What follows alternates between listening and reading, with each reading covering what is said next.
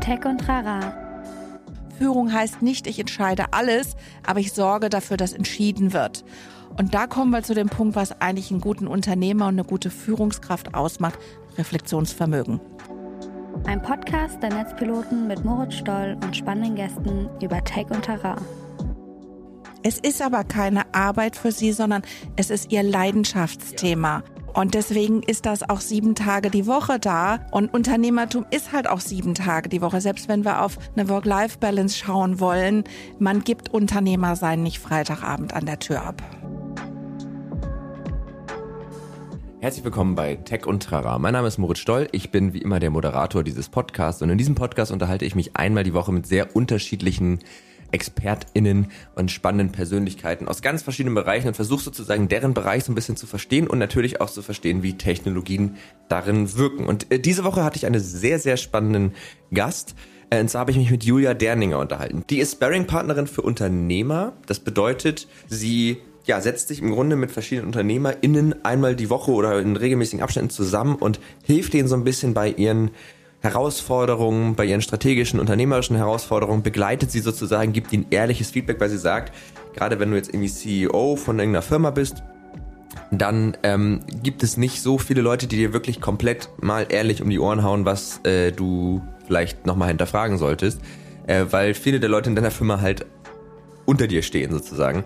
Und äh, das war ein sehr spannendes Gespräch. Wir haben auch viel über so Themen gesprochen wie, warum brauchen wir eigentlich Unternehmertum, warum ist das wichtig? Also wir haben auch so ein bisschen gewohnte, vielleicht auch für Julia ein bisschen gewohnte Pfade verlassen. Ähm, war aber eine sehr, sehr spannende, anregende Folge. Kann ich sehr empfehlen und generell kann ich dieses, dieses Konzept, diese Idee sehr empfehlen, weil es eben darum geht, Dinge immer wieder zu hinterfragen und das ist eigentlich immer spannend äh, in jedem Bereich und eben halt auch im Unternehmertum, im Tech-UnternehmerInnentum. Ist schwer zu gendern, das Wort, aber sollte man machen, UnternehmerInnentum. So, genau. Also, ich wünsche euch jetzt ganz viel Spaß mit der Folge. Wir hören uns gleich wieder.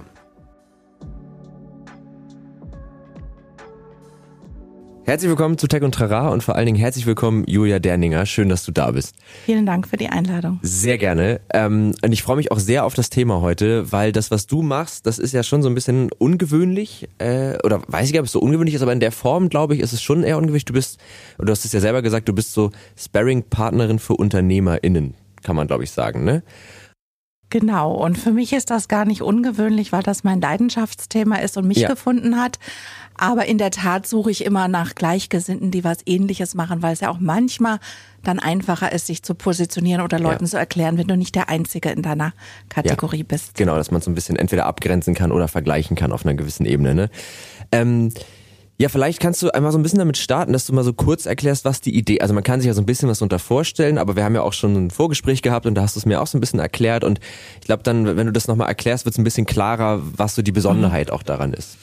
Ja, also erstmal Sparringspartner ist, glaube ich, noch ein recht neuer Begriff. Der mhm. kommt ursprünglich aus dem Boxen, so von deinem Partner, mit dem du kämpfst. Ganz mhm. so ist es nicht.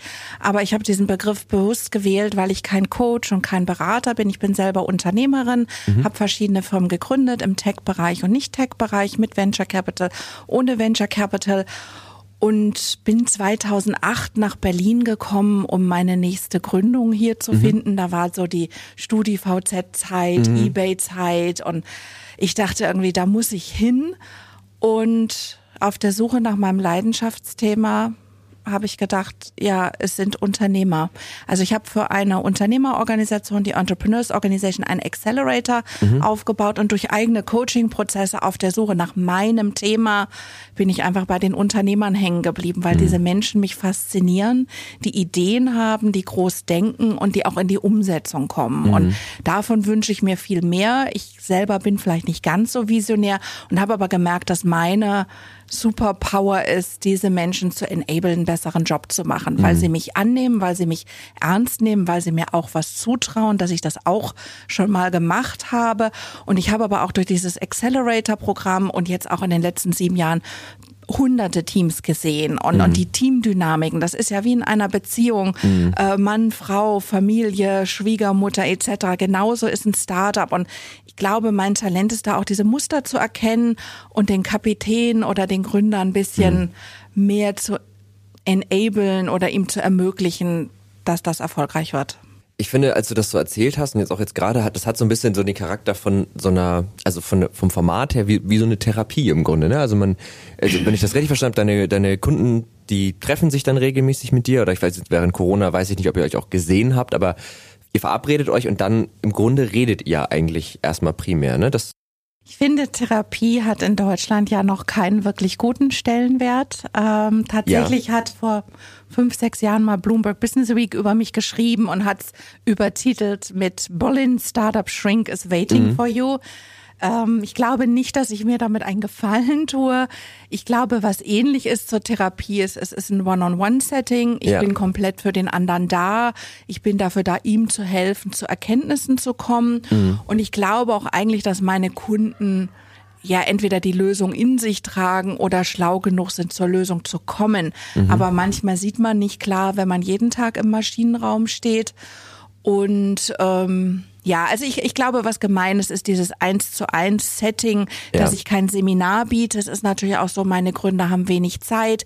Die wollen, dass in der einen Stunde, wo wir zusammensitzen, ihre drei wichtigsten Themen gelöst werden. Sonst mhm. kommen sie nämlich nicht, weil sie priorisieren schon Familie, Freunde, Hobbys runter. Mhm. Die treffen mich nicht, weil ich guten Kaffee habe, ne? Ja. sondern entweder bringe ich die Lösung und, und, und meistens helfe ich ihnen zur Lösung zu kommen und viele kommen auch nochmal auf eine Erkenntnis auf dem Nachhauseweg oder ich habe Erfahrung oder Fragen oder, oder Hinweise, die ich ihnen geben kann, äh, um, hm. um besser zu werden. Und, und das ist was ganz Besonderes, weil sie das halt in der Firma nicht finden und Familie und Freunde auch nicht immer mitreden können. Hm.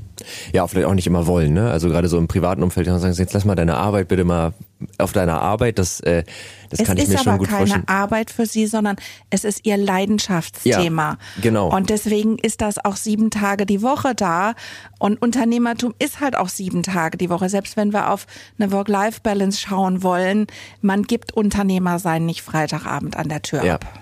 Genau, aber deswegen ja eigentlich, also daher kam jetzt auch so mein Vergleich damit, weil ähm, ich eben diesen Aspekt ganz spannend finde, dass du ja sagst so, eigentlich hilfst du denen, die Lösung zu finden, die sie ja eigentlich schon in sich haben, weil äh, wahrscheinlich auch so, wie das jetzt gerade drüber kam, über gezielte Fragen, über vielleicht auch mal so ein bisschen den Finger da nochmal hinpieksen, wo es weh tut. Ich gebe auch meine Meinung ab mhm. und ich habe da auch eine Klarheit, weil ich diese Muster erkenne. Mhm. Aber eins ist ganz wichtig, der Unternehmer trifft die Entscheidung, weil genau. das ist sein unternehmerisches Risiko. Ja.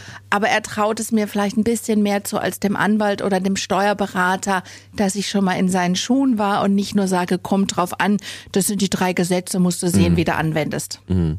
Ja, und ich meine, also auch wenn man mit einer Meinung konfrontiert wird, man kann ja eine Meinung auch ablehnen und darüber seine eigene Meinung sehr gut formen. Ne? Also, aber ich glaube, es ist immer wichtig, sich dann mit den Dingen trotzdem zu konfrontieren, weil das Schlimmste, das kann ich mir jetzt im Unternehmertum, ich selber bin ja kein Unternehmer, also ich habe noch nichts. Noch nicht. Noch nicht. Ich habe auch, ähm, komme ich gleich zu.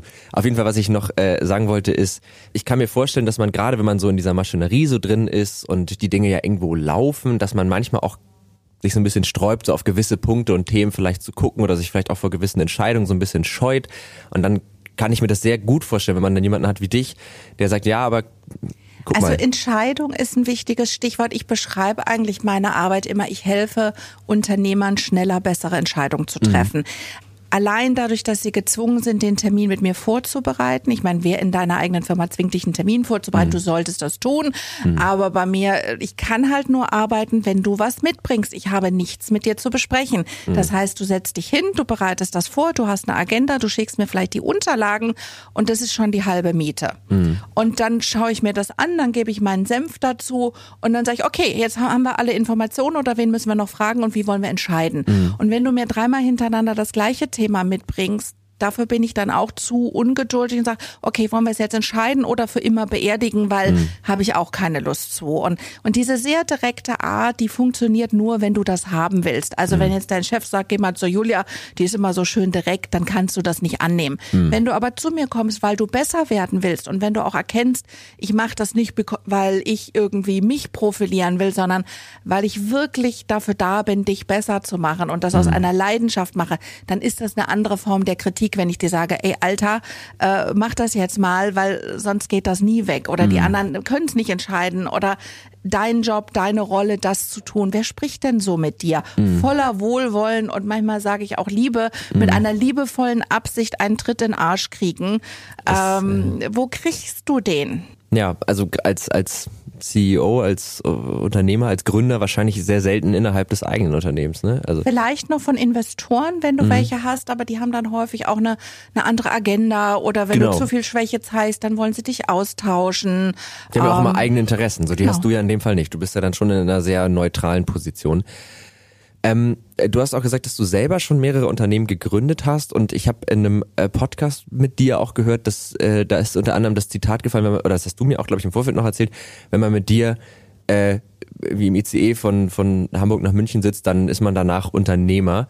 Also ist das schon so ein Ding, dass du sagst, im Grunde sollte jeder Unternehmer sein? Glaubst du, das kann jeder?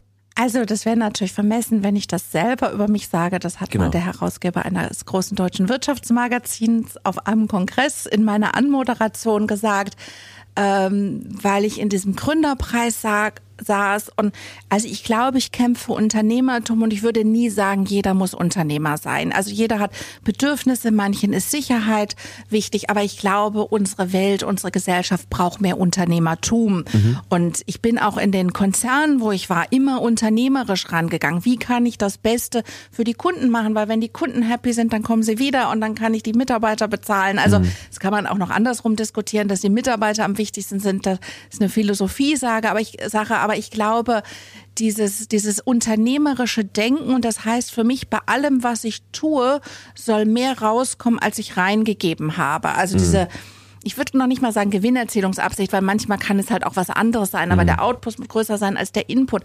Und ich habe manchmal das Gefühl, dass sich das in, in, in Behörden oder Konzernen oder in unserer Gesellschaft die Leute nicht mehr fragen, ob das, was ich tue, auch einen sinnvollen Output hat. Und mhm. Output kann auch in meinetwegen Glückseligkeit oder sonst was gemessen werden, aber ich habe gestern irgendwie eine halbe Stunde mit der Registrierung in einem Blablabla bla bla Portal verbracht, um irgendwo eine Rechnung hinschicken können, mhm. digital kann man so machen, aber allein für dieses Projekt habe ich jetzt irgendwie sieben E-Mails geschickt und mit drei verschiedenen Leuten mhm. Kontakt gehabt, um eine Rechnung zu schicken, über deren Inhalt wir uns schon längst einig waren. Ja. Ja, okay, das ist, da ist der Output dann nicht größer als der Input. Du hast ja gerade gesagt, du glaubst, wir brauchen mehr Unternehmertum. Und da habe ich jetzt zwei Fragen zu. Vielleicht kannst du es nochmal so in einem Satz sagen. Was genau ist denn für dich Unternehmertum? Du hast es gerade ja schon mhm. auf jeden Fall irgendwie umschrieben, aber dass man das nochmal so ein bisschen ja, also ich würde es wirklich darauf runterbrechen, bei dem, was ich tue, sicherzustellen, dass mehr rauskommt, als ich reingegeben habe. Okay. Und ganz stark auch verbunden für mich mit dem Begriff machen. Mhm. Ähm, ich weiß jetzt nicht, was die Literatur sagen würde. Die würde wahrscheinlich sagen, ich gründe was eigenes, ich arbeite nicht für jemand anders, ich baue was auf, ich gründe ein Unternehmen. Aber manchmal ist es auch eine Organisation und ich glaube, wenn man das unternehmerische Mindset hat, Entrepreneurial Spirit, dann muss das nicht immer in einem Unternehmen mhm. enden. Dieses Accelerator-Programm, was ich aufgebaut habe, ähm, das habe ich ehrenamtlich gemacht. Die Teilnehmer haben ein bisschen Geld dafür gezahlt, was im Endeffekt in die Organisation ging. Und da waren in den acht Jahren 300 Unternehmer drin, die zum Teil heute 500 plus Mitarbeiter Ach, haben. Und ich würde sagen, dieses Programm hat den Unternehmern geholfen, ein Tickchen erträglicher für ihr Umfeld zu sein, mhm. einen klareren Plan zu haben, ein besserer, äh, eine bessere Führungskraft zu sein, äh, die richtigen Leute einzustellen, ihren Product Market Fit zu finden. Und mhm. ich würde sagen, von allen Dingen, die ich in meinem Leben gegründet habe, ist es das, wo ich am meisten stolz drauf bin. Habe ich irgendein Euro Geld damit verdient? Nein. Mhm. Ist ein Unternehmen gegründet worden? Nein. Sondern ich habe sogar auch so ein Talent, sowas quasi virtuell zu machen, weil brauche ich einen Verein? Nein. Also mhm. ich, ich brauche, um die Dinge zu machen, vieles nicht. Ja. Es geht ums Machen. Und das, wenn man sich das Wort Unternehmer oder Unternehmerin noch anguckt, steckt ja auch das Wort Unternehmen drin, also etwas zu Machen, unternehmen. Ja. Genau, und das ist ja eben genau das. Also Was war denn die zweite Frage? Die zweite Frage ist, äh, die habe ich noch gar nicht gestellt. Ähm, so. Die würde ich jetzt in mich ähm, Follow-up stellen. Du sagst ja, du glaubst, wir brauchen mehr Unternehmertum. Und das ist so eine Aussage, die kenne ich. Äh, hab ich, also und der würde ich intuitiv auch erstmal zustimmen, aber dann habe ich mich mal konkret gefragt, warum? Also warum eigentlich? Warum brauchen wir mehr Unternehmer? Innentum? Ich glaube, die Zeiten haben sich verändert, die Herausforderungen sind andere geworden und die Firmen, die wir bisher haben, sind nicht in der Lage, diese Herausforderung zu lösen. Also mhm. wir sehen ja, wie schwer sich große Firmen und Organisationen tun, sich neu zu erfinden und innovativ zu sein.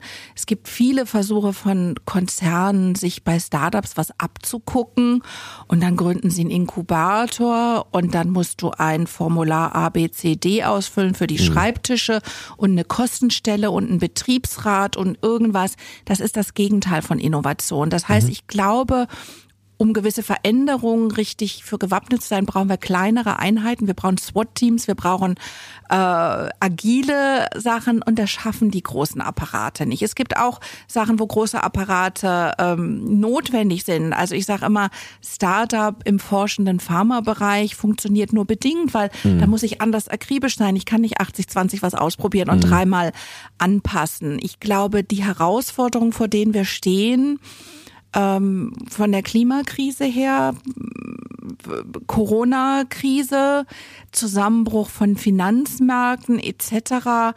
Ich glaube einfach, da stehen ganz viele Herausforderungen vor uns. Ich glaube auch, wir Menschen haben uns verändert. Wir haben vorhin ganz kurz drüber gesprochen, wie sich soziale Interaktion verändert mhm. hat in Corona. Wir sitzen alle vom Handy und wischen, lächeln aber unseren Taxifahrer nicht mehr an. Mhm. Wie soll ich jemanden kennenlernen, der mir irgendwas bedeutet? Und wenn mir niemand was bedeutet, springe ich halt leichter vom Hochhaus. Also mhm. ähm, auch tatsächlich diese mentale Gesundheit. Ähm, ich ich, überall, wo ich hinkriege, haben Leute mentale Probleme und trotzdem ist der Begriff Therapie irgendwie noch verpönt. Mhm. Keiner redet drüber. Also ich glaube, vor uns sind gigantische Herausforderungen. Ich mag die nicht beurteilen im Vergleich zu dem, was in den letzten 100 oder 200 mhm. Jahren war. Aber ich glaube, wir brauchen anderes Denken. Wir müssen starre Muster aufbrechen. Wir müssen ausprobieren. Wir müssen testen. Als Deutschland, als Europa. Ich glaube, anders geführte Länder und Staaten überholen uns sonst rechts und denen fehlt unser Wertesystem. Hört sich jetzt wieder so wertend an. Natürlich mhm. ist da eine Wertung für mich drin. Ich möchte nicht unter einer chinesischen Regierung mhm. äh, Unternehmertum betreiben. Ich glaube an Demokratie, ich glaube an Wahlen.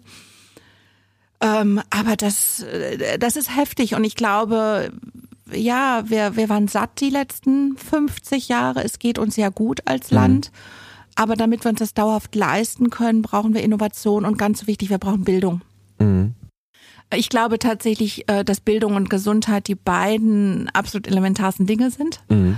Ähm, und umso mehr Bildung ich habe, umso leichter kann ich auch was für tun, gesund zu sein. Ja, ja, dem würde ich auf jeden Fall sehr entschlossen zustimmen. Ähm, okay, also ich versuche das gerade mal für mich so ein bisschen zu sortieren. Also in der Frage, warum brauchen wir Unternehmertum, da, da gehst du ja sehr stark auf das, auf das ich sage jetzt mal, auf dieses Mindset, was wir brauchen, ein. Ne? Also wir brauchen diese, diese Art, Dinge aufzubrechen, neu zu denken, anzupacken. Ich glaube, das liegt auch daran, dass dieser kapitalistische Gewinn mir nicht so wichtig ist. Ich würde mich genau. total als Kapitalist sehen. Ja. Und ich glaube, auch da dürfen wir noch umdenken. Das ist okay, viel Geld zu verdienen. Sag doch ja. jedem, wie viel du verdienst und sei stolz drauf, ja. wenn du eine halbe Million im Jahr machst. Weil wenn du eine halbe Million machst, kannst du damit was Gutes machen. A, du kannst konsumieren, davon werden Arbeitsplätze geschaffen. Du kannst es aber auch Menschen geben, die dir wichtig sind oder denen es nicht so gut geht. Also ja. ich bin absolut pro Kapitalismus und mhm. Verantwortung, der damit kommt. Aber ich glaube, dieses Entrepreneur Mindset setzt das nicht voraus. Und ich würde auch sagen, dass ich da vielleicht auch noch dazu lernen kann, mhm. weil wenn ich der größte Kapitalist wäre, würde ich nicht gegen ein Honorar mich anderen Leuten zur Verfügung stellen, sondern ja. eigene Unternehmen aufbauen. Wahrscheinlich. Ja, also spannend, weil ich habe da nämlich so viel, weil das hatten wir auch im Vorgespräch, haben wir nämlich auch genau über diese Frage ja schon so ein bisschen gesprochen und da habe ich dann viel drüber nachgedacht.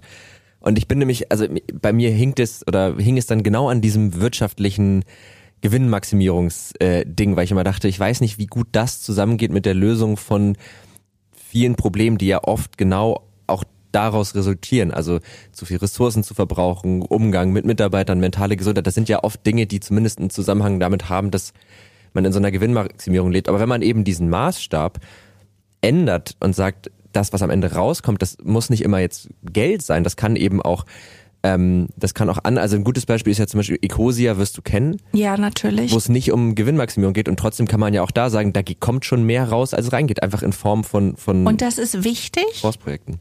Aber ich möchte auch ein bisschen dagegen reden, nur Weltverbesserung trägt nicht durch. Wenn wir uns so Organisationen wie Ashoka, Social Entrepreneurship und so mhm. angucken, dann fehlt denen häufig das unternehmerische Denken im, im kapitalistischen Sinne. Mhm. Und es geht nicht um Gewinnmaximierung. Wenn ich aber meine Mitarbeiter in dem Unternehmen nicht bezahlen kann genau. oder davon lebe, Praktikanten auf Stellen zu setzen, wo eigentlich ein richtiger Mitarbeiter drauf gehört, habe ich, glaube ich, nichts gewonnen. Also ja. ich mag diesen, dieses Profit-Denken als Kosmetikfaktor mhm. verbunden mit einem Wertesystem. Ähm, also für mich zum Beispiel einer meiner Werte ist partnerschaftlich. Das heißt, wir machen einen Vertrag, dass du mir 50.000 Handyanhänger abnimmst mhm. und dann gehst du aber pleite oder hast die Hälfte deiner Läden geschlossen. Dann kannst du zu mir kommen und sagen, Julia, was machen wir denn jetzt damit? Weil wenn mhm. ich sage, ich bestehe jetzt auf meinen Vertrag, dann nimmst du mir die ab, zahlst deine Rechnung und gehst entweder daran pleite oder kommst nie wieder zu mir. Mhm. Natürlich möchte ich im Gegenzug an dem Entgegenkommen auch nicht pleite gehen, mhm. aber es geht für mich um eine partnerschaftliche Lösung und das ist, glaube ich, der Grund, warum Menschen, die in den letzten 20 Jahren mit mir gearbeitet haben, in welcher Firma auch immer, auch immer gerne äh, wieder mit mir arbeiten, weil sie wissen, da ist ein belastbares Gegenüber, was nach einer ganzheitlichen Lösung sucht. Mhm. Ja, also das, das finde ich gut. Ich glaube auch, dass die, dass die, die die Weisheit da nicht in, in dem einen oder anderen Extrem liegt, also in dem, wie du schon sagst, nur Weltverbesserung, weil, na klar, ein Unternehmen muss sich tragen, ein Unternehmen muss irgendwie auch, also lebt ja, du brauchst ja mindestens Geld um für deine Mitarbeiter. Die Frage ist immer, brauche ich am Ende mehr Geld, als ich ursprünglich hatte, also muss ich wachsen? Und jetzt das in meiner hängt von der Branche und dem ja. Markt ab. Wenn neben dir 17 andere sind, die wachsen und die Geld haben, ja, dann musst du wachsen. Mhm. Ähm, und die Frage ist ja auch, willst du deine Mitarbeiter gut bezahlen? Ich würde gerne eine Firma haben, wo jeder 100.000 Euro verdient, damit er seinen Kindern eine Ausbildung ermöglichen kann, all sowas. Also das wäre für mich ein Ziel und das setzt aber dieses unternehmerische und Profit-Denken voraus. Und mhm. ich glaube, wir müssen in Deutschland aufhören, das so zu verhöhnen und verpönen mhm. und äh, du merkst ja auch, dass ich gern äh, provoziere oder mhm. polarisiere, weil ich glaube einfach, wir müssen es manchmal schwarz und weiß aussprechen, um dann irgendwo uns einzupendeln. Ja, ja, voll. Also ich, ich gehe jetzt auch gerade sehr bewusst in diese ja. ein bisschen Gegenrede. Ne? Das ja. ist jetzt gar nicht unbedingt meine meine meine Meinung, aber das finde ich dann darüber findet man ja oft dann so diese diese diese die, den Kern der der Sache. Ähm, ja, ich kann ja mal so ein bisschen, also der Gedanke kam halt auch stark, es gibt ja viele Unternehmen, die dann sagen, wir, wir wollen, Nachhaltigkeit ist immer ein gutes Beispiel. Wir wollen uns jetzt dafür einsetzen, dass die Produkte nachhaltiger werden. So, das kostet meistens mehr, als wenn ich jetzt, nimmt man Fleisch, Biofleisch oder noch stärker produziertes Fleisch, ähm, ist meistens sehr viel teurer in der, in der Produktion. Das heißt, am Ende müssen die Konsumenten mehr bezahlen und das heißt, ich muss meinen Preis ja irgendwo anpassen. Weil ich kann ja nicht das zum selben Preis irgendwie raushauen wie Aldi Hack. So. Und wenn ich jetzt ähm, Würde ich challengen. Kommt drauf an, wie ja. viel Marge du brauchst und wie du produzierst. Und ähm, okay, das ist ja. ein guter Punkt. Ja. Aber ich, ich würde auch da gleich einhaken wollen, was heißt denn Nachhaltigkeit? Ich bin jetzt kein Nachhaltigkeitsexperte, aber Nachhaltigkeit nur auf das Produkt zu schreiben, weil mhm. ich eine Biokuh geschlachtet habe, ist das eine. Nachhaltig mhm. ist auch, meine Mitarbeiter gut zu bezahlen und sie in Urlaub zu schicken, dass sie nicht verbrennen ja. dass sie, dass sie ihren Job dauerhaft ausüben können, dass ich mit Lieferanten fair und partnerschaftlich umgehe. Also das ist ein ganz großes Umdenken im Kopf. Es reicht nicht auf der Webseite zu sagen, überwiegend bioproduziert in China. Ja, total. Also ich meine das jetzt auch in diesem ganzheitlichen Ding. Ne? Also wirklich, wenn man jetzt, aber wenn man diese ganzen Dinge tut, also Mitarbeiter gut zu bezahlen, was wir alle, glaube ich, als eine sehr wünschenswerte Sache ansehen würden, äh, das Produkt eben auch entsprechend zu gestalten, ähm, mit, wie du sagst, mit Lieferanten vernünftig umzugehen, dann ist das ja in der Regel so, dass sich das schon irgendwo im Preis am Ende niederschlägt. Natürlich. Und da habe ich immer so ein bisschen die Befürchtung, dass das dazu führt, dass sich das dann natürlich meistens die Leute leisten, die sich A leisten können oder das Bewusstsein dafür haben. Und ich frage mich immer so ein bisschen, dadurch, dass ich eben so agieren muss, ist das, also schafft das die Veränderung, die man verändern, die man schaffen möchte, oder verändert man es eigentlich nicht, sondern erzeugt im Grunde nur so ein Luxus, eine Luxusdienstleistung. Ich glaube, auch da müssen wir umdenken. Ähm, unsere Welt ist ja voll billiger Konsumscheiß und ja.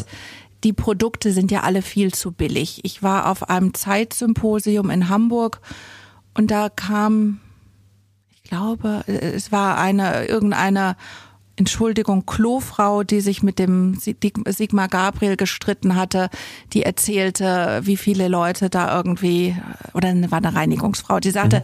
hier von den ganzen in Anzugträgern, zwei haben irgendwie einen Euro gegeben und sie sprach über die Flüchtlingskrise. Mhm. Und sie sagte, sie würde sich schämen, wie wenig wir gegeben haben. Selbst sie als Reinigungskraft hat den Schrank im Schlafzimmer voll und der Küchenschrank ist auch voll. Mhm. Also ich glaube tatsächlich, ich will nicht sagen, dass in Deutschland niemand hungert und ich will nicht sagen, dass niemand arm ist, aber es gibt Systeme, es, ich, ich glaube, eigentlich muss niemand auf der Straße schlafen und es gibt genug Spenden und im Gesamtsystem ist genug da. Und ich würde mir wünschen, dass Bratpfannen so teuer sind, dass man sich nur alle zehn Jahre eine kauft mhm. und dass auch die Qualität so gut ist. Und ich habe ähm, am Wochenende meine Kleiderhänger im, im Kleiderschrank angeguckt, die habe ich 1997 1990 gekauft aus Plastik. Mhm. Ich habe sie immer noch und wenn ich zwei Euro mehr ausgegeben hätte, hätte ich vielleicht ein bisschen bessere gekauft mhm. äh, und sie wären nicht aus Kunststoff, sondern aus Holz gewesen. Ich hänge jetzt an denen, ich werde die auch noch 20 Jahre behalten, aber ich glaube einfach, wenn ich in meinem Leben fünf Küchensiebs kaufe,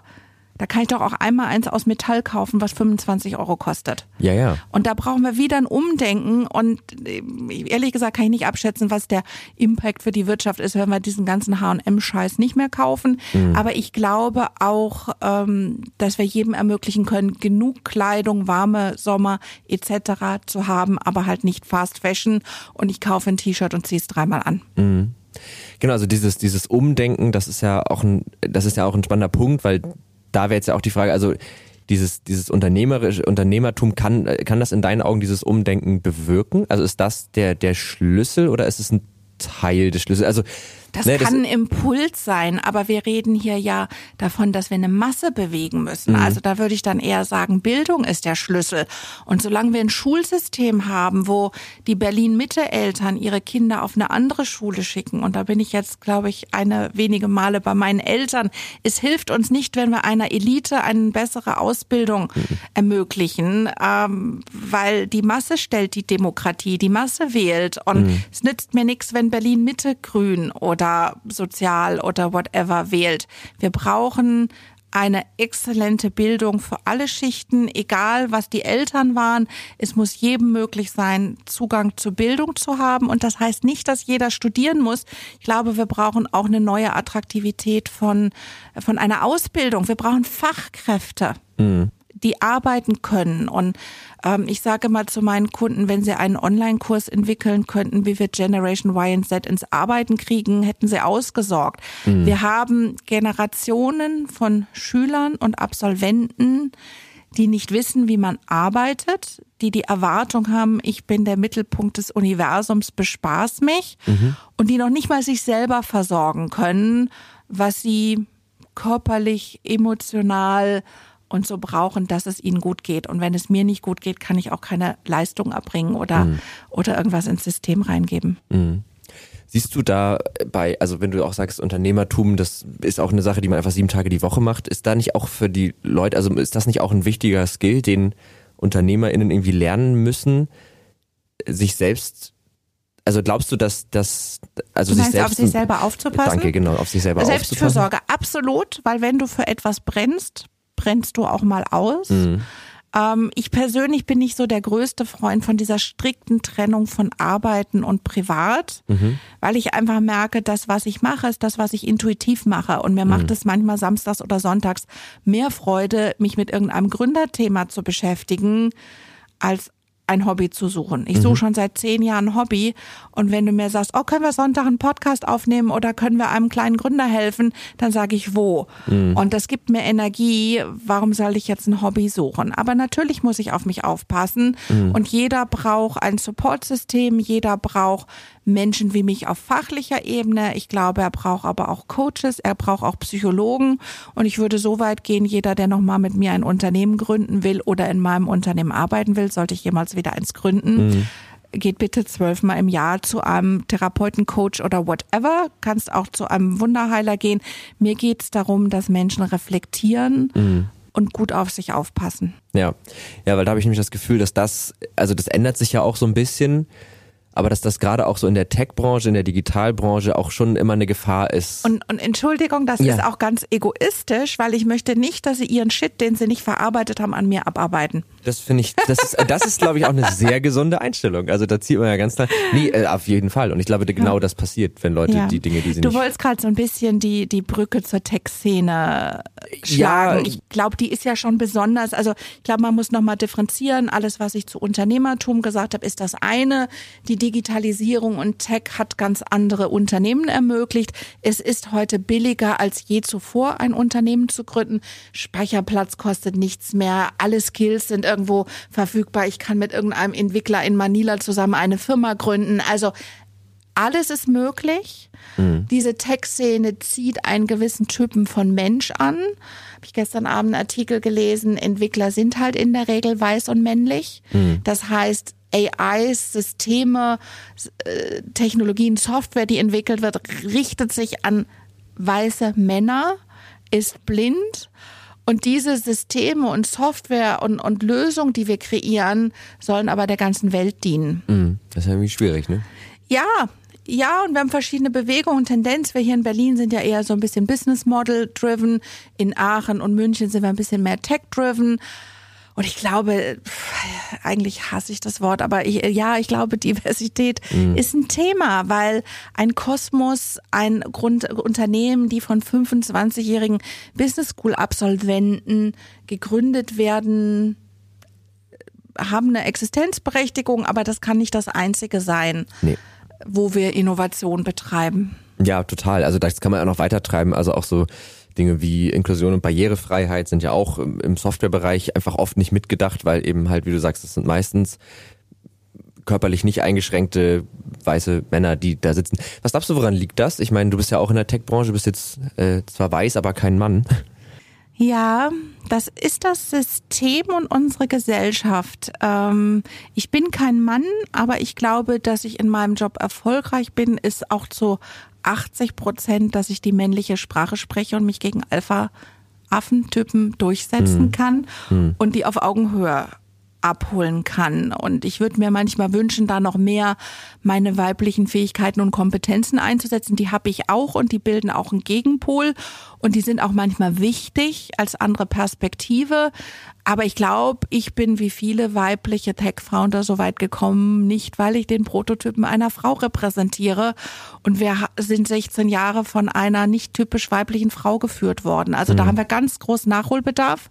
Woran liegt das? Ich glaube, wir erziehen unsere Mädchen falsch. Ich glaube, in der Pubertät fängt das an, dass Rollenvorbilder fehlen, dass Wege fehlen, dass Optionen fehlen, dass Mutmachen fehlt. Weil seien wir mal ehrlich, Frauen schreiben die besseren Abiturprüfungen. Frauen sind teilweise noch im Studium besser und dann fragst du sie, was sie, was sie werden wollen. Marketingmanager. Nichts falsch mit Marketingmanager, aber warum wollen die nicht Konzernvorstand, CEO, Bundeskanzler oder Außenminister werden? Weil die Vorbilder fehlen, weil es kein weibliches Attribut ist, Macht haben zu wollen. Und ich finde, Macht ist was total Gutes. Macht heißt, ich kann gestalten, ich kann Einfluss nehmen. Das heißt nicht, ich dominiere Menschen. Ich habe die Macht, Leute in gewisse Positionen zu bringen und da verantwortungsvoll mit umzugehen. Das aber auch nicht weiblich. Und wenn du einen Mann abhaben willst, dann bist du besser ein bisschen mei- weiblich, weil äh, wer will denn jemanden haben, der vielleicht noch erfolgreicher und tougher äh, seinen Mann steht als man selber. Da müssen auch Rollenbilder sich weiterentwickeln. Ja, genau. Also ich glaube, das ist auf der einen Seite das und auf der anderen Seite ist es dann aber auch, dass wir Männer dann ziemlich dazu erziehen, eben Raum einzunehmen, Macht haben zu wollen, sehr kompetitiv zu sein. Und ich glaube, dass das so dem einen Geschlecht oder dem einen Na, klassisch gesehen haben Männer auch eigentlich keine Exit-Option. Entweder bist Genau. du als Mann erfolgreich, verdienst Geld, hast Status. Mhm. Ähm, als Frau, du bist 30, du kriegst nicht den richtigen Job, hast aber einen Partner, kriegst halt erstmal ein Kind, bleibst drei bis sechs Jahre zu Hause. Wenn du halbwegs den Fuß in der Tür gelassen hast, kriegst du dann auch noch eine Teilzeitstelle, aber natürlich nicht mit Verantwortung und nicht mit Budget und die Meetings, die wichtig finden, eh nach 17 Uhr statt. Ist jetzt wieder sehr polarisierend. Natürlich gibt es andere Modelle ähm, und mein äh, Langzeitkunde Christoph Behn von der Kartenmacherei, ich sitze mit dem in einem Bewerbungsgespräch mit einer Kandidatin, das Telefon klingelt, äh, sie sagt, die Kita ruft an, wir sind in der Eingewöhnung und sechs Leute sagen, kein Problem, mach mal. Wo gibt es das denn? Das habe ich noch noch nicht häufig gesehen. Die hatten eine Bewerberin in der Probezeit, die unter Tränen beichtete, dass sie schwanger ist und das jetzt erst rausgefunden hat und sie verstehen würde, wenn sie einen befristeten Vertrag kriegen würde.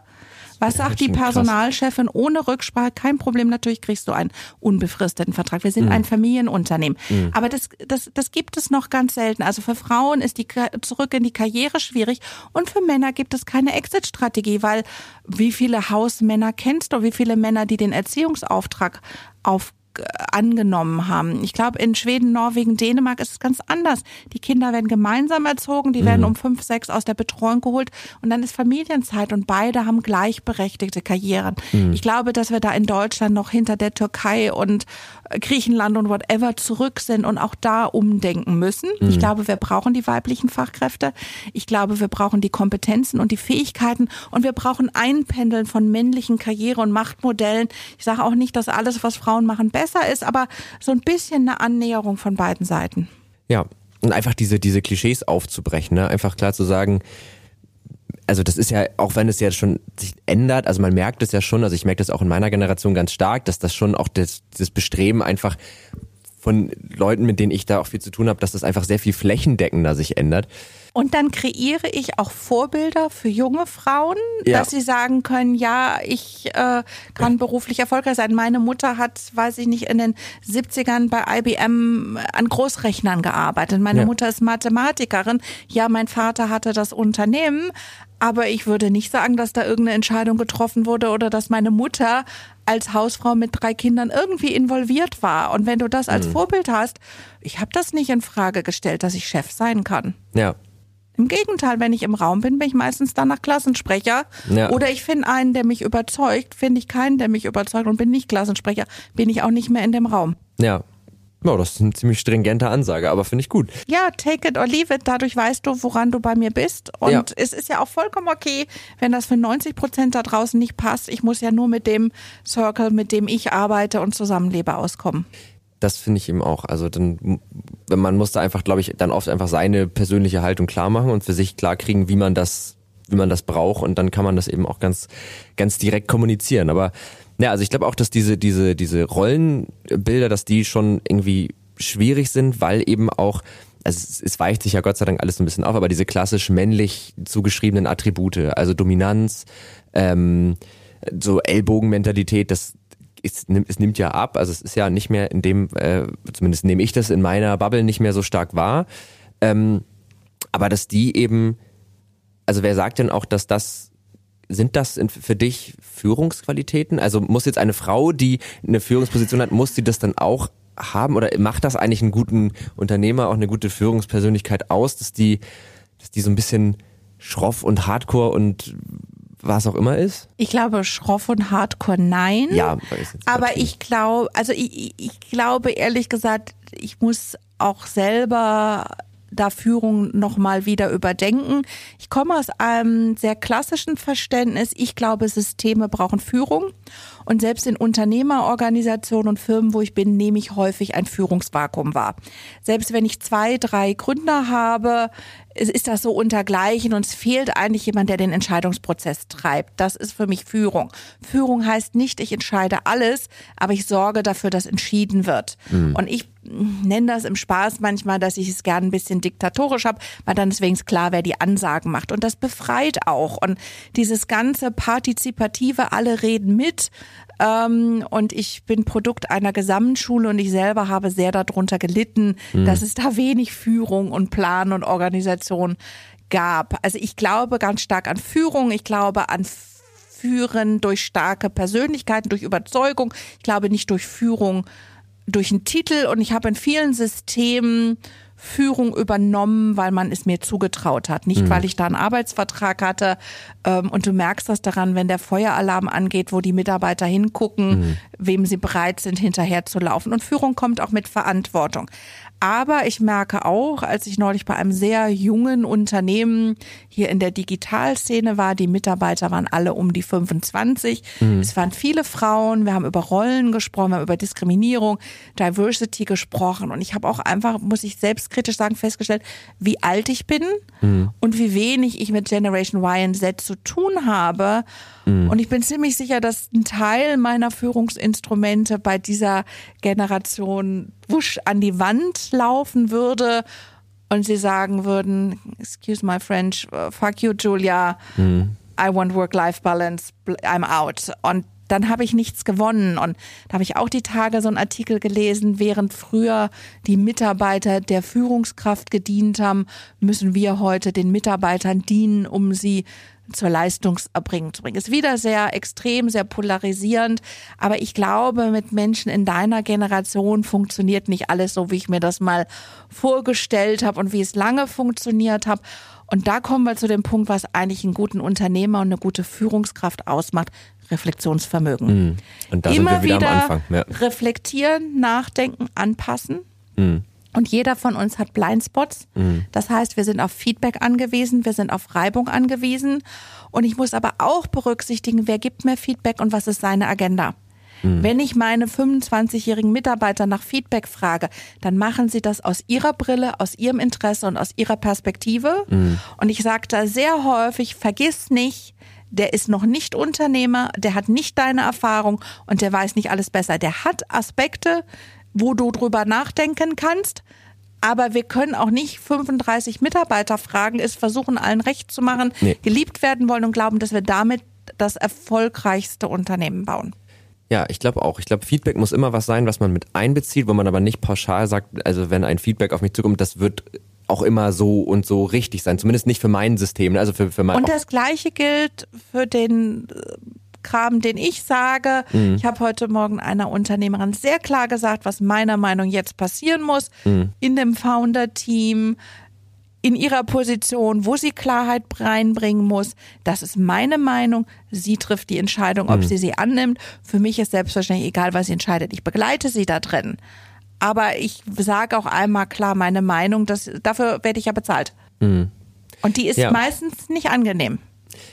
Ja, das sind aber meistens die guten Punkte, ne? Also das muss man einfach sagen. Wenn es nicht, wenn es unangenehm wird, dann dann äh, kommt da meistens viel, also auf naja, eine produktive da, Art. Naja, da wo es weh tut und, und Feedback und wenn du jetzt in Coaching-Prozessen bist und etwas triggert dich und verletzt dich, hm. dann sagt man meistens, da ist eine Einladung, noch mal hinzugucken. Hm. Also keine Ahnung, du du hättest mich jetzt hier heute eine halbe Stunde warten lassen, wärst nicht vorbereitet und irgendwas, dann dürfte ich mal drüber nachdenken Warum ist das für mich relevant, dass mich das nervt? Ich habe ja eigentlich mhm. genug Zeit eingeplant. Ist das für mich mangelnde Wertschätzung? Habe ich Angst um das richtige Ergebnis? Mhm. Ich kann ja trotzdem glänzen, auch wenn du nicht vorbereitet. Also warum? Warum triggert mich mhm. die Julia? Warum geht die mir so auf den Keks mit ihrer Art und Weise?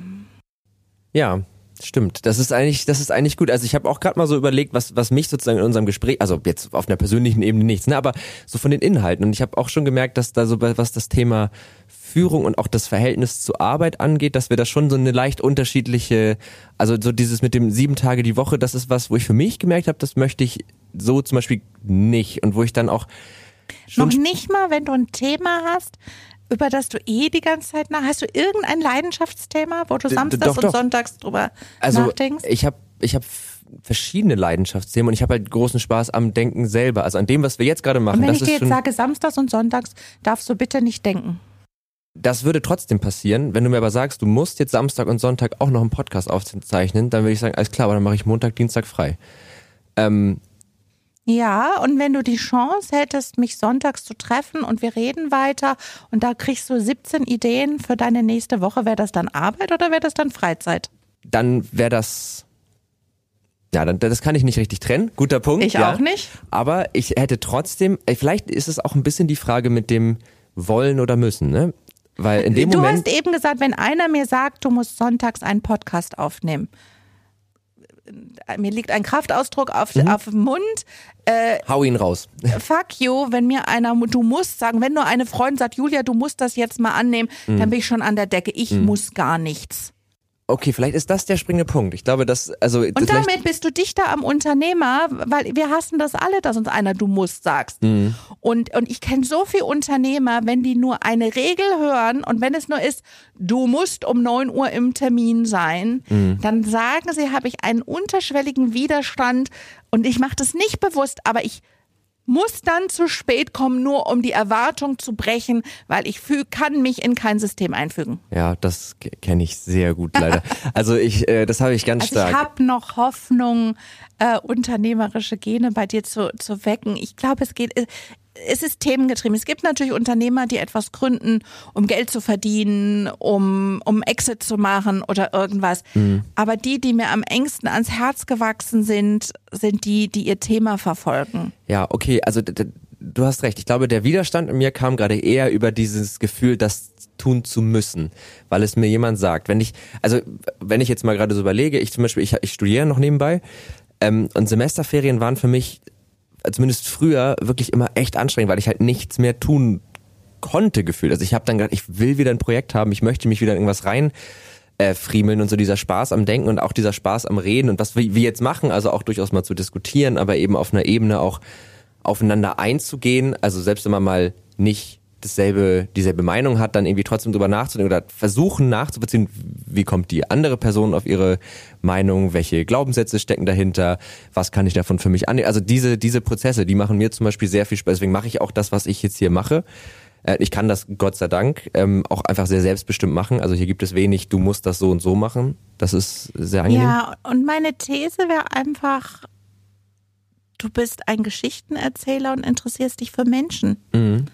Und wenn du das sieben Tage die Woche machen könntest oder also ich glaube, wir können uns von so Strukturen, ich muss ins Büro gehen und so, also irgendwo wird natürlich dein Chef sagen, okay, wenn ich dich hier bezahle, will ich irgendeinen messbaren Output haben, sagen wir mal 52 Podcasts im Jahr äh, und drei Blogartikel die Woche oder whatever, wäre auch schön. Aber im Endeffekt, wenn du das wenn du dann die Chance hättest, am Wochenende interessante Menschen zu treffen, selbst wenn sie nicht in deinen Podcast kommen, sie, sie, sie bilden ja deine Fragen, dein System. Mhm. Ich glaube, da sind wir ein Gesamtkunstwerk und Arbeitswelten werden sich verändern. Es wird sich niemand nach Corona dauerhaft verpflichten lassen, geregelten Ort und Zeit und etc. Aber wenn wir diese permanente Verfügbarkeit haben, müssen wir umso mehr darauf achten, wann und wo wir uns regenerieren. Und ich glaube, genau. der Unternehmer kriegt ja Energie aus dem, was er macht mhm. äh, und weniger aus der Buchhaltung, die damit verbunden ist. Ähm, und, und ja, der ist prädestiniert für den Burnout. Das ist aber auch der Postbote, der seinen Job gut machen will. Ich glaube, jeder, der Ambitionen hat, muss sehen, wie komme ich in Balance. Mhm. Ja, ich glaube, das ist eine, das ist eine echt schwierige Sache und ich glaube, dass man dann auch immer so ein bisschen sich fragen muss. Ne? Also manchmal machen Dinge Spaß und manchmal ist es, glaube ich, aber auch gut, wenn man sich diese diese spaßmachenden Dinge auch mal nimmt und mal guckt, was was bleibt denn noch übrig, wenn ich dieses mein Leidenschaftsthema eben mal nicht, mal für einen Tag nicht verfolge. Also wie fühle ich mich dann? Werde ich dann rastlos? Manchmal kommen dann ja auch ein paar Sachen hoch. Also so der Stress der letzten Woche, den man, das habe ich jetzt, ich, ne, habe ich ja schon erzählt. Das waren jetzt, ich bin jetzt vier Tage hier und habe in der Zeit sechs Aufnahmen. So, und heute habe ich nur mit die Aufnahme mit dir, das heißt, ich bin total ausgeruht und habe jetzt den ganzen Nachmittag frei und freue mich da auch irgendwie drauf.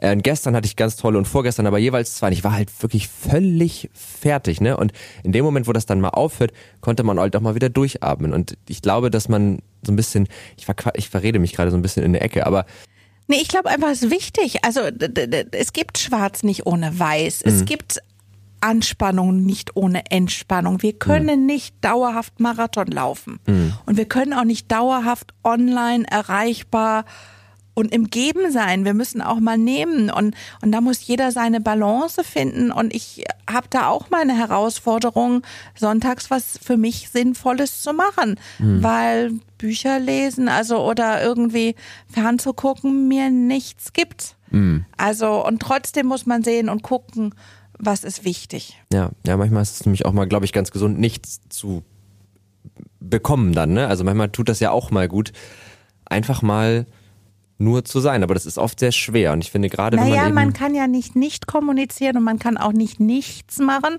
Nee. Irgendwas machst du immer, aber da auch so deinen Weg und die Balance zu finden. Und ich glaube, das ist harte Arbeit mhm. und gerade für so Erfolgsmenschen, die Tech-Startups und so machen, klar fallen die in ein Loch.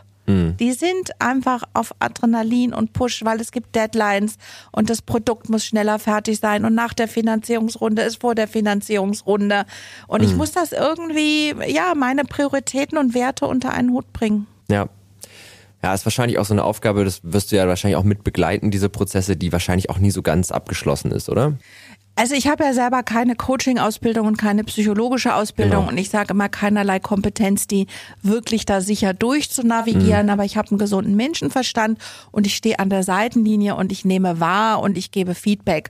Mhm. Und alleine sich einmal in der Woche ein oder zwei Stunden mit seiner Firma und sich selber zu beschäftigen, schafft schon Klarheit und natürlich kann ich auch mal accountable halten oder sagen, äh, was würde dir denn jetzt gut tun oder ich gebe Impulse, zu einem bestimmten Coach zu gehen oder ein Buch zu lesen oder auch mit Mitarbeitern oder Kollegen oder Ehepartnern auch mal was anderes zu machen. Also ich würde sagen, ich bin mhm. da so ein äh, willkommener Störfaktor, alles immer wieder in Frage zu stellen. Ja, ja, ich glaube, das ist sehr gut. Also wenn ich jetzt Unternehmer wäre, würde ich es auch, äh, würde ich es, glaube ich, auch dankend annehmen. Das ist aber auch meine Art zu denken, die mich gefunden hat. Ähm, mhm. und, und ich glaube, du warst eben so ein bisschen in der Ermüdung und dem Entspannen. Ich glaube, ich habe meinen Job schon so gemastert, dass ich nur die Dinge mache, die mir Freude machen.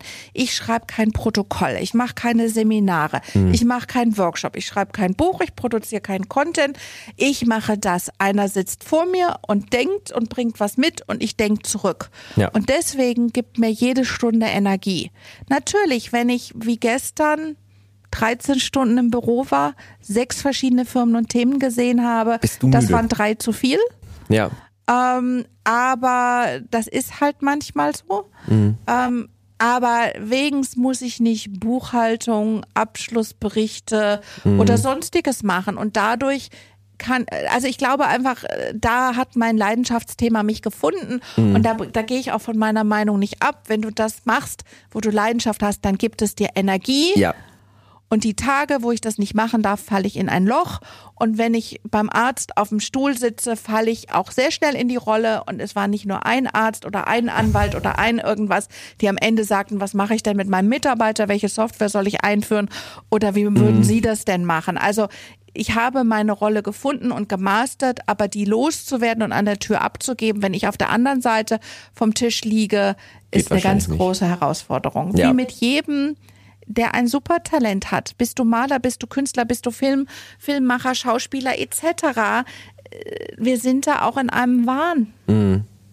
Ja, total. Also äh, ich kann das sehr gut nachvollziehen, aber mir ist gerade so gekommen, also diesen Prozess, dass man, man legt die Dinge weg, die einem eigentlich Energie ziehen oder soweit es halt geht, es geht ja nicht immer komplett, ne, aber habe ich jetzt auch anhand dieses Podcasts total gemerkt, ne, als das losgegangen ist, ähm, da habe ich noch nicht, also ich habe ja jetzt Anfang letzten Jahres, nee, Anfang diesen Jahres wieder angefangen zu studieren ähm, und war ja auch ganz normal Vollzeitredakteur, habe halt auch Texte geschrieben, auch so Vertrieb gemacht und so ein bisschen äh, Redaktionsmanagement und das hat das war nicht meins. So, das da habe ich gemerkt, dass das bin jetzt nicht so richtig ich und das zieht mir mehr Energie, als dass es mir irgendwie Energie gibt und jetzt bin ich an einem Punkt, wo ich eigentlich das, was wir gerade machen, wo das mit ein paar kleinen drumherum Aufgaben mein Hauptjob ist, ne? Und das ist auch anstrengend. Ich bin dann auch müde, aber nicht auf so eine eklige Art, dass ich am Ende des Tages denke, oh, jetzt fehlt mir irgendwas, sondern eigentlich fühle ich mich bereichert und habe das Gefühl, ich habe irgendwie was mitgenommen. Und wenn du so herausragend in deinem Job wirst, dass es keinen besseren gibt, die Julia ja. zu interviewen, dann wird man dir ein Team um dich rum bauen, dann wird ja. man sagen, was können wir denn tun, dass der Moritz easy peasy drei Interviews am Tag schafft? Ja. Können wir das für ihn transkribieren? Können wir die Fotos, Videos machen? Können wir die Gäste anschreiben etc.? Was können wir ihm denn noch Gutes tun, Wind zu fächeln etc., mhm. dass er nur seine Superpower lebt? Ja, das wäre natürlich der, der, der Dream, ne? Also, dass man das irgendwann dahin Ziel, kommt. Und es ist ganz wichtig und das lernt man in Deutschland auch nicht. Ja. Du musst dir das Ziel vorstellen können, du musst es benennen können. Mhm. Wie willst du denn was erreichen, was du dir nicht mal vorstellen kannst? Und wenn du dir nicht vorstellst, dass, dass du Offra für die Tech-Szene in Europa wirst, mhm. mit einem Stab und deiner eigenen Produktionsfirma um dich rum, das ist jetzt vielleicht ein bisschen hochgegriffen und vielleicht ist dein Traum auch ein Reihenhaus und drei Kinder und ein Pony, aber muss ich auch nicht ausschließen, möchte ich an der Stelle sogar sagen. Muss ich auch nicht ausschließen, aber ja. picture it. Ja. Think about it. Ja, mache ich. Also äh, finde ich gut und ich finde es so witzig, weil ich habe auch das Gefühl, dass einem in Deutschland, ich kenne es nur aus Deutschland, auch eher so ein bisschen beigebracht wird, Arbeit, die nur Spaß macht, das kann nicht so richtig sein. Also das habe ich. Und dafür auch noch Geld kriegen, Spaß, Leichtigkeit und dafür Geld kriegen. Ja, das, da machst du irgendwie, das, das ist, das ist, das fühlt, man fühlt sich dann so ein bisschen wie ein Betrüger. So, Für so mich nicht wie ein Betrüger, aber ich kriege manchmal neidische Blicke von meinen Kunden, wenn ich vier Wochen im Jahr von Mallorca aus arbeite. Der Fairness mm. halber sage ich, sie können mitkommen, mm. aber ich bin in den vier Wochen nur per Video zu erreichen. Sie dürfen mitkommen.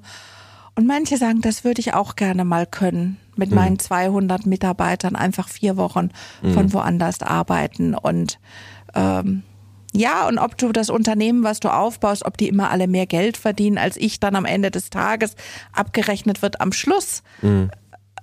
Wer mehr Lebensqualität hat und mehr glücklich sein. Mhm.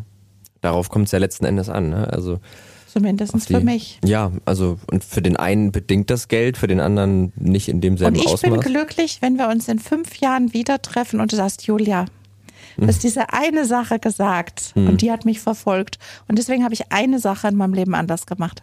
Ja, also ich glaube, diese, dieses Bild so ein bisschen im Kopf zu behalten, wo das, wo ich mir wünsche, dass das hingeht, äh, ja, und auch die Reibung und die Optionen. Und ich glaube, wir kommen ja aus unterschiedlichen Welten. Also mhm. äh, vom, vom Job, du vom Journalistischen, ich aus dem Unternehmerischen. Ich glaube, da liegen mindestens 20 Jahre Lebenserfahrung mhm. zwischen uns Mann, Frau. Also ähm, ja, lass uns in fünf Jahren wieder treffen und dann Sehr wird gerne. abgerechnet und vielleicht interviewt ich dich dann. Was ist in den fünf Jahren passiert? Was hast du aus 700 Podcasts mitgenommen, gelernt?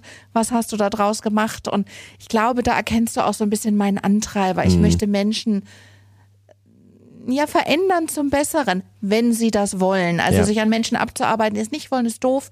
Aber ähm, ein Kunde von mir sagte mal, als es so um meine Superpower ging, ich dachte mal, ich wäre ein Problemlöser, aber er sagte, nee, du bist ein People Improver. Egal wer auf deinem Sofa sitzt, mhm. du versuchst immer, den noch fünf Prozent besser zu machen. Mhm. Und ich glaube einfach, dass Unternehmer da ein williges Opfer sind, ja. dass ich mich an ihnen abarbeiten darf. Ja. Ich finde dann auch so meine Projekte und ganz ehrlich, mir ist das doch meistens egal, ob ich Geld dafür kriege oder nicht. Es geht um Energieausgleich, es geht um Wertschätzung. Ja, auch ich muss mein Geld verdienen. Aber wenn ich da hinten Potenzial sehe, dann will ich das besser machen. Ja. Ja, wer weiß, vielleicht äh, bist du in fünf Jahren in meiner eigenen Show. Also ja. dann sind wir nicht mehr nur ein Podcast, sondern vielleicht. Äh dann interviewe ich ins Alter gekommene Gründer und Unternehmer. ja, wer weiß. Wer weiß. Ähm, wir müssen so ein bisschen auf die Uhr gucken tatsächlich. Wir sind nämlich schon fast eine ganze Stunde am Reden. Und äh, deswegen würde ich einen kurzen Break machen und einmal auf unsere Podcast-Kategorien kommen. Die sind jetzt auch gar nicht so schwer. Das sind zwei feste Kategorien, auf die weder ich noch du vorbereitet sind. Das ist aber auch ein bisschen Teil der Idee. Es soll möglichst spontan kommen. Panik im Gesicht, keine Ahnung, was das ja, ist. alles gut. Es ist nichts, äh, ich, ich würde dich jetzt hier nicht in eine missliche Lage bringen. All good. Ähm, die erste Frage ist, die, was ist das letzte, was du dir so eher googelt hast? Also damit meine ich jetzt nicht unbedingt eine Wegbeschreibung, aber so, wo du dich mit dem Thema beschäftigt hast, wo du googeln musstest, wo du nachgucken musstest, wie das äh, funktioniert. Das kann auch was völlig Banales sein, ne? aber manchmal kriegt man da ganz spannende, ganz spannende Dinge über seinen Gast. Da war was und es liegt mir auf der Zunge. Und ich glaube, das war auch heute Morgen und es war irgendwas Technisches.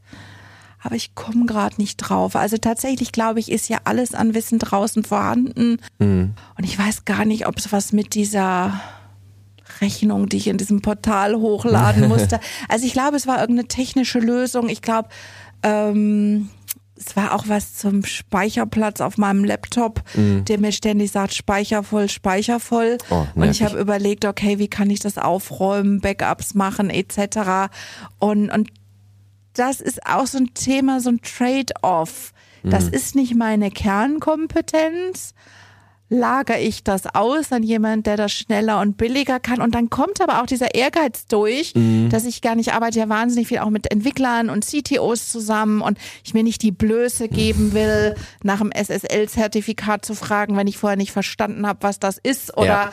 oder mm, eine Programmiersprache höre, die ich noch nicht kenne, dann will ich wissen, wo die herkommt und sowas google ich schon den ganzen Tag. Also, mhm. und da reichen ganz häufig nur ein Stichwort oder irgendwas in einer E-Mail und auch leider auch ein Kundentermin, wenn ich da irgendein Keyword, ein Buch oder irgendwas höre, dann geht das immer so, also dieses, dieses Scanner-Brain auch irgendwie zu mhm. fokussieren, ist eine Herausforderung und Google mein großer Freund, auch wenn ich mir fest vorgenommen habe, dass das eigentlich in Zukunft Ecosia sein müsste, wo Ja. ich was suche. Ja, das kenne ich auch leider. Also die Google-Suchergebnisse sind meistens immer noch ein bisschen präziser. Aber ich kenne dieses, dieses, dieses Scanner-Ding total. Ich meine, ich bin ja eigentlich ja auch Techie, also ich habe ja auch Informatik studiert und auch was ich jetzt studiere ist irgendwie Informatik und da mag ich auch diese Phase, wo man dann erstmal so ganz viele Begriffe hat und ganz viele Punkte, man kennt das alles noch nicht so genau und verschafft sich einen Überblick und dann geht man so Stück für Stück in die einzelnen Sachen rein und so, das ist schon ziemlich dankbar. Ähm, ich glaube, aber meine letzte Google-Suchanfrage war sehr viel banaler. Ähm, ich habe mich vorhin mit meinem einen Kollegen tatsächlich auch hier, also bevor du gekommen bist, haben wir uns nochmal über die ganzen Alien-Filme unterhalten.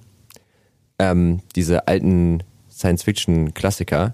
Die kenne ich gerade nicht, aber ich war jetzt einfach mal so frei, meinen Google-Verlauf Ah, sehr gut. aufzumachen auf dem Handy. Ja. Ähm, der letzte Artikel war tatsächlich gestern Abend Gil Ofarim, whoever that is, Ja. der im Westin Inn in Leipzig nicht bedient wurde. Ein Hotel, was Mhm. ich sehr schätze, weil es zu 90 Prozent von Azubis geführt wird. Das Mhm. ist so eine Art Pilotprojekt.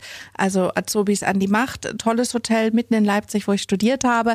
Und er wurde nicht bedient, weil er einen Davidstern trug. Und Genau. ich bin tatsächlich ganz großer TikTok-Fan, auch wenn Ja, ich dafür ich eigentlich zu alt bin. Nein, und habe sein Video da gesehen und wusste weder, wer, wer Gil Ofarim ist, noch was die Geschichte dahinter ist. Und das wollte ich nachvollziehen. Und ich glaube, es ist ein Einzelvorfall. Ich glaube nicht, dass das Hotel wirklich schuld ist, sondern ein Mitarbeiter. Und, und das ist natürlich total spannend. Wie geht man damit um als, äh, als Unternehmen? Weil das wäre durchaus eine Frage, die mir einer meiner Kunden stellen könnte, würde. Wie gehe ich damit um? Also Gil Ofarim. Gil Ofarim ist übrigens ein Sänger. Ähm, und ich würde damit, glaube ich, so umgehen, dass ich, also dass äh, die beteiligten Mitarbeiter harte Konsequenzen zu spüren bekommen müssen. Ne? Weil das ist Ja, Antisemitismus aber am erstmal muss, Arbeitsplatz. na, natürlich, also, aber erstmal müssen wir verstehen, was ist da vorgefallen und Mhm. natürlich muss das Konsequenzen haben, schon um allen anderen zu zeigen, sowas dulden wir hier nicht. Meiner Meinung nach hat das Hotel sich nicht klar genug da bekannt und Position bezogen und das muss aufgearbeitet werden. Mhm. Also, weil mh, eine Kultur, wo jemand, der sich einmal falsch verhält, sofort an Pranger gestellt wird und erschossen wird, wollen wir auch nicht. Wir müssen das differenziert betrachten und aufarbeiten und wir müssen daraus lernen, wie wir das äh, verhindern können. Aber das war eigentlich ein schöner Beweis, wie ich denke. Ich bin durch Denken nicht draufgekommen, was ich als letztes gegoogelt habe. Und ich bin Macher und, und ich mache an drei Endgeräten parallel. Und das hilft mir, schneller zu einer Lösung zu kommen. Ah, sehr gut. Ja, also wie gesagt, meine letzte Google-Suchanfrage war relativ, ich wollte einfach wissen, welche Filme da nochmal waren. Das sind halt so alte, aus den 80ern sind die Science-Fiction-Filme und wir haben so ein bisschen über das Thema Film gesprochen und dass diese alten Filme, die haben nochmal so eine ganz andere Stimmung, weil die sehr viel langsamer sind, ein bisschen ruhiger erzählt und dadurch aber nochmal so ganz anders so einen Horror erzeugen. Äh, das war so die letzte, äh, letzte Google-Suchanfrage. Du merkst schon, zuhören ist nicht mein größtes Talent. Das Ja. liegt ein bisschen an meinem Job, dass ich viele Leute mit Sendungsbedürfnis habe und immer dazwischen hauen muss. Also Mhm. sorry dafür. Nee, alles gut, äh, gar kein Problem. Also das ist ja, wir, wir unterhalten uns hier ja und das, äh, sich mal ins Wort zu fallen oder sich auch, das ist, äh, das mache ich auch. Also ich bin auch jetzt nicht der allerbeste Darfst Zuhörer. Ähm, Zweite Kategorie. genau, zweite Kategorie, Empfehlung der Woche. Ich glaube, das fällt dir einfach. Äh, und zwar, äh, das fällt dir leicht, wollte ich sagen. Ähm, meine Gäste und ich sprechen jede Woche für die HörerInnen dieses Podcasts eine Empfehlung aus. Und das kann alles sein. Das kann ein Buch sein, ein Film sein, das Handy geht in die Hand, du guckst nach, sehr gut. Ähm, das kann irgendwas sein, was dich begeistert. Es kann auch ein Gedanke sein, eine Tätigkeit, was auch immer, äh, die dich irgendwie begeistert hat. Also als allererstes würde mir jetzt, ähm, ich muss das gerade suchen, meine kleine Großcousine, es nützt natürlich jetzt keinem was, ist am Mittwoch mit ihrem Theaterstück in der Distel nächste Woche und da müsste natürlich jeder hingehen. Ich denke, bis der Podcast ausgestrahlt ist, ist das Ist schon, schon vorbei. vorbei. Hm. Empfehlung der Woche. Ich finde Kultur wichtig. Ich finde Film, Fernsehen, Kultur wichtig, Ausstellung wichtig, aber ich bin wahnsinnig schlecht da drin, da Dinge zu finden. Ich würde jeden einladen wollen, mit einer Person, die einem begegnet, die man entweder gar nicht gut kennt oder jemand, der einem ansonsten wichtig ist, ein richtig gutes Gespräch zu führen. Ich glaube, das ist meine Droge, ein guter Dialog, ein Gespräch, wirklich zuzuhören. Ich hasse die Frage, wie geht es dir? Versuch mal von deinem Gegenüber rauszukriegen, wie es ihm geht und was ihn beschäftigt, ohne das zu fragen und wirklich zuzuhören. Also die Einladung, einmal diese Woche einmal was anders machen. Ich hatte ein sehr schönes Gespräch mit meinem Taxifahrer, mhm. was ich sehr wertschätze. Das ging von uns beiden, glaube ich, aus. Und das ist sicher was Wertvolles heute an einem Tag gewesen neben unserer Begegnung hier. Ja, das finde ich schön. Also das, äh, das, ich habe so ein, ja, es war so ein bisschen so ein Ritual. Wenn ich so einen vollen oder stressigen Tag hatte, dann gehe ich also meistens irgendwie nochmal vor die Tür und ich wohne am Kanal und da gibt es so einen Steg und da setze ich mich dann einfach mal hin, rauche vielleicht eine, guck einfach nur so ein paar Gänsen beim bei ihrem Gänsenbusiness zu und mach halt nix. Und da passiert es ab und zu mal, dass ich dann irgendwie Leute halt da hinsitzen und man dann so ins Gespräch kommt und dann passiert halt genau das. Und da gab es mal so eine Situation, da war ich mit zwei Freunden an diesem Steg und der kam und irgendwie hat er sich in so unser Gespräch so eingeklingt. Und dann ging es halt um Klima und bla. Und dann hatte er so diesen Standpunkt, er findet diese Debatte Autofahren ist so schlecht, meinte er, klar ist das nicht gut, aber er findet, das hat so ein bisschen was von so einem Ablenkungsmanöver und ihn würde das total stören. Und ähm, da habe ich dann gemerkt, dass meine beiden Bekannten, dass die sofort in so eine Kontrahaltung gegangen sind. Und das fand ich sehr schade so beim Zuhören, weil ich gemerkt habe, dass das gar kein Dialog mehr ist, in dem man gemeinsam versucht, auf irgendwas so rumzudenken oder sich irgendwie gemeinsam weiterzubilden, sondern dass sie eigentlich nur noch gegenseitig versucht haben, sich alle davon zu überzeugen, wer recht hat. Und ich habe dann aber irgendwie zwei Wochen später saß ich da und alleine und dann kam der auch und dann hatten wir nochmal geschnackt. Und da habe ich gemerkt, der hat eigentlich genau dieselben Ansichten wie wir. Dem fehlte in gewissen Punkten manchmal das Vokabular. Der war auch ein bisschen zerstreut an manchen Stellen, aber das war total schön, weil wir da eben auf so einer ganz anderen Ebene haben miteinander reden können. Ich dachte, ja, ich verstehe jetzt viel besser, woher du kommst und was du meinst. Und dieser Dialog mit einer Meinungsvielfalt, der ist wichtig. Und ich finde, mhm. Corona und auch die Wahlen haben uns alle so extrem werden lassen. Du bist mhm. nicht meiner Meinung, du willst nicht meine Partei, du bist böse. Mhm. Und ich glaube, hm, ich bin natürlich fürs Impfen, aber ich muss es in meinem Optionsraum zulassen, dass es Menschen gibt mit Vorerkrankungen, die sich bewusst dagegen entscheiden. Mhm. Und es traut sich heute ja schon gar keiner zu sagen, ich habe mich gegen eine Impfung entschieden, weil ich eine Autoimmunerkrankung habe mhm. und ich möchte auch andere schützen und meine Eltern schützen. Also nicht ich jetzt, aber es gibt Menschen, die diese Entscheidung abwägen müssen. Mhm. Und die müssen sie auch äußern können, ohne Impfgegner oder sowas pauschal zu sein. Ja, Genau, und um, glaube ich, rauszufinden, woher kommt so eine Mutter, also das ist ein gutes Beispiel. Und es gibt Leute, die irgendwie nachvollziehbare Gründe haben, das nicht zu tun. Und wenn das auch nur für sie selbst nachvollziehbar, also für sie und selbst wenn der Grund ist, dass sie ein Idiot sind, aber wir, wir, wir brauchen da auch wieder Toleranz für andere Meinungen. Ja, aber es muss auch gestattet sein, dass ich dann sage, damit du kannst ihn dann kann auch ich doof nicht, finden. Genau. Oder du kannst auch sagen, dann lade ich dich nicht zu meinem Podcast ein. Genau. Ich habe mein Haus, meine Regeln. Ähm, aber die, diese, diese Diversität und, und da sind wir gerade in so Strömungen mit allem, was passiert ist, mhm. auch so ein bisschen ins Extreme zu schwappen. Ja, Kommen wir zur letzten Frage des Podcasts. Äh, auf die Frage, glaube ich, das ist eine Frage, die dir gefällt. Ähm, weil es eine Tech-Frage ist, aber und so ein bisschen. mache ich mir die Welt, wie sie mir gefällt. Ja, sehr, sehr gut. Äh, und zwar ähm, wäre meine Frage an dich: Glaubst du, dass es rein hypothetisch für jedes Problem, das man als Menschheit oder auch Menschen im Individuellen irgendwann haben könnten, immer irgendwann so etwas wie eine technische Lösung geben könnte. Also das heißt nicht, dass wir sie jetzt schon kennen oder dass wir sie zum Zeitpunkt des Auftretens, aber dass wir rein theoretisch in der Lage sind, alle Probleme irgendwie technisch geartet zu lösen. Nein. Warum? ich habe da vorhin drüber nachgedacht. Ich bin so ein Tech-Fan und wenn es Tools und Methoden und Algorithmen gibt, ich probiere alles aus. Mhm. Aber ich glaube, wo Tech aussteigt, sind Emotionen. Mhm. Ich glaube, natürlich können wir vielleicht Computer, die Gesichter lesen können, die irgendwas me messen können.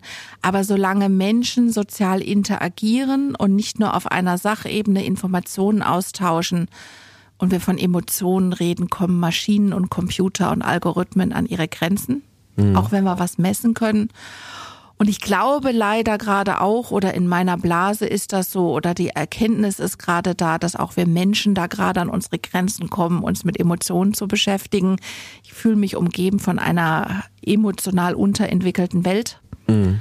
Und gerade Tech wird uns wahrscheinlich nicht helfen, da rauszukommen. Ja, also ich glaube das auch, dass das nicht geht, nämlich ähm, man könnte jetzt bei dem Thema Emotionen anführen, aber das ist dann auch eine, eine Glaubensfrage vielleicht, ähm, ob man nicht Emotionen auch nur als eine Kombination von Botenstoffen, Hormonen, Verknüpfung im Gehirn und im Körper und im Darm. Also es ist ja alles, spielt ja alles zusammen. Ähm, also ob das nicht, ob die nur daraus entspringen, weil dann könnte man, könnte man sagen, ich bin mir da selber noch nicht sicher, aber dann könnte man ja sagen, diese ganzen Prozesse kann man ja alle verstehen.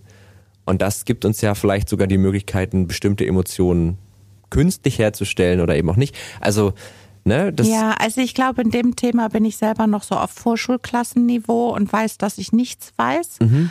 Äh, und bin gerade noch so bei den Basic-Erkenntnissen. I don't know. Okay. Ja, also aber ich glaube, dass auch und vor allen Dingen muss man ja auch mal sagen, will man das? Ich glaube nicht. Also ich möchte eigentlich schon gewisse Reibungen und gewisse Probleme, Probleme, die irgendwie da sind, sind vielleicht auch gerade im Zwischenmenschlichen auch ganz gut. Da sind wir wieder kein Schwarz ohne Weiß, ja. keine Liebe ohne irgendwo Hass oder Nichtmögen oder irgendwas. Mhm. Und ich muss das ganze Spektrum kennenlernen, um es ausleben zu können. Genau. Und da liegt, glaube ich, gerade auch noch ein bisschen was vor uns in, in dieser Vereinfachung und Standardisierung. Und, und ja, ich würde sagen, es ist eine interessante Zeit. Ja. Das glaube ich auch. Und tatsächlich sind wir damit am Ende angelangt. Also möchtest du noch irgendwas loswerden? Gibt es noch irgendwas, was Ich finde es total spannend, dass ich scheinbar eine Stunde über Dinge geredet habe, über die ich sonst nicht rede. Natürlich, was mein Beruf ist, aber das waren jetzt so zehn Prozent. Mhm. Ähm, und du hast es irgendwie geschafft, dass ich mich zu Themen geäußert habe, über die ich scheinbar schon nachgedacht habe, aber zu wenig geredet habe mhm. und natürlich auch mit meinen beruflichen Kontakten nicht austausche. Also dafür ein ganz großes Kompliment. Ob ich alles Dankeschön. beim zweiten Mal noch genauso sagen würde, weiß ich nicht. Aber egal, äh, ist raus. Ich stehe dazu und es hat mir total Spaß gemacht ich kann mir immer noch nicht ganz vorstellen, dass sich jemand sowas eine Stunde lang anhört, äh, aber das werden wir doch, dann doch. merken. Und was ich auch cool finde, ist, wenn dann, und das ist mir auch schon passiert, jemand auf mich zukommt und sagte, da und da in dem Podcast hast du das und das gesagt. Mhm. Und dann denke ich, what? Me? ja, es ist, es ist ein, also erstmal vielen Dank. Mir hat es auch sehr viel Spaß gemacht. Und ich finde auch, es ist ein, es ist ein gefährliches Medium, weil man sich halt doch nochmal anders öffnet, ne? weil wir schnacken halt einfach und. Schnacken, ja. Und ich finde, ja, das ist sehr hamburgerisch, aber ich, ich finde dieses, dieses Abzudriften und manchmal sagst du dann irgendwas und dann höre ich, oh, das klingt spannend und dann ja. auf einmal ist man ganz woanders, aber das finde ich auch gerade schön. Und das ja. ist eine Reise und das ist ein sich einlassen. Ja. Jetzt haben wir lauter Voyeure dabei gehabt, die uns zugeguckt haben. Und ein ganz süßes äh, Feedback, was ich von meinem Vater nach meinem letzten Podcast bekommen habe, war, na ja, hatte ein bisschen länger, aber wir waren ja auch überwiegend bei deinem Leben dabei. also dieses Mal schicke ich ihm den Link, glaube ich nicht. Ich will ihn nicht schon wieder langweilen. Ähm, aber ja. Ja, ich, vielen ich, Dank. Das, ja, sehr gerne. Ähm, ich habe dazu noch eine kurze Anekdote, wenn du gestattest. Ähm, ich habe vor diesem Podcast habe ich mit einem äh, Freund von mir ganz lange privat so einen Podcast gemacht. Und die hat, das war jetzt keine große Hörerschaft, waren so 300 Leute, die haben sich das angehört und die waren immer total invested und unter anderem auch ein paar Freunde und Familie. Und immer wenn ich dann so, zum Beispiel meine Tante hat den immer gehört. Und die hat sich seitdem nicht mehr gemeldet. Und ich war so, warum meldest du dich nicht? Und dann hat sie gesagt, sorry, ich habe eigentlich das Gefühl, dass wir sehr oft reden, weil ich krieg ja immer alles mit, ich was bei dir alles, passiert. Ja, ja ähm, dann habe ich gedacht, wir müssen wahrscheinlich wie alle einen Podcast machen, dann müssen wir auch nicht mehr und miteinander reden. Und das liebe ich auch an Facebook und Co. und WhatsApp-Status, dass meine entfernten Freunde und Verwandte wissen, was ich mache und was ich tue und irgendwie mhm. an meinem Leben teilhaben. Also Vielleicht als Endfazit, es ist nicht alles schlecht in der Social Media Blase und ich glaube schon, dass Tech mehr Potenzial und Chance bringt, wenn wir verantwortungsvoll damit umgehen. Und das lassen wir einfach so stehen. Amen. Vielen Dank fürs Zuhören. Schreibt uns an techundtra.netzpiloten.de, wenn ihr noch irgendwelche Fragen habt. Und dann bis nächste Woche und hoffentlich bis bald. Danke.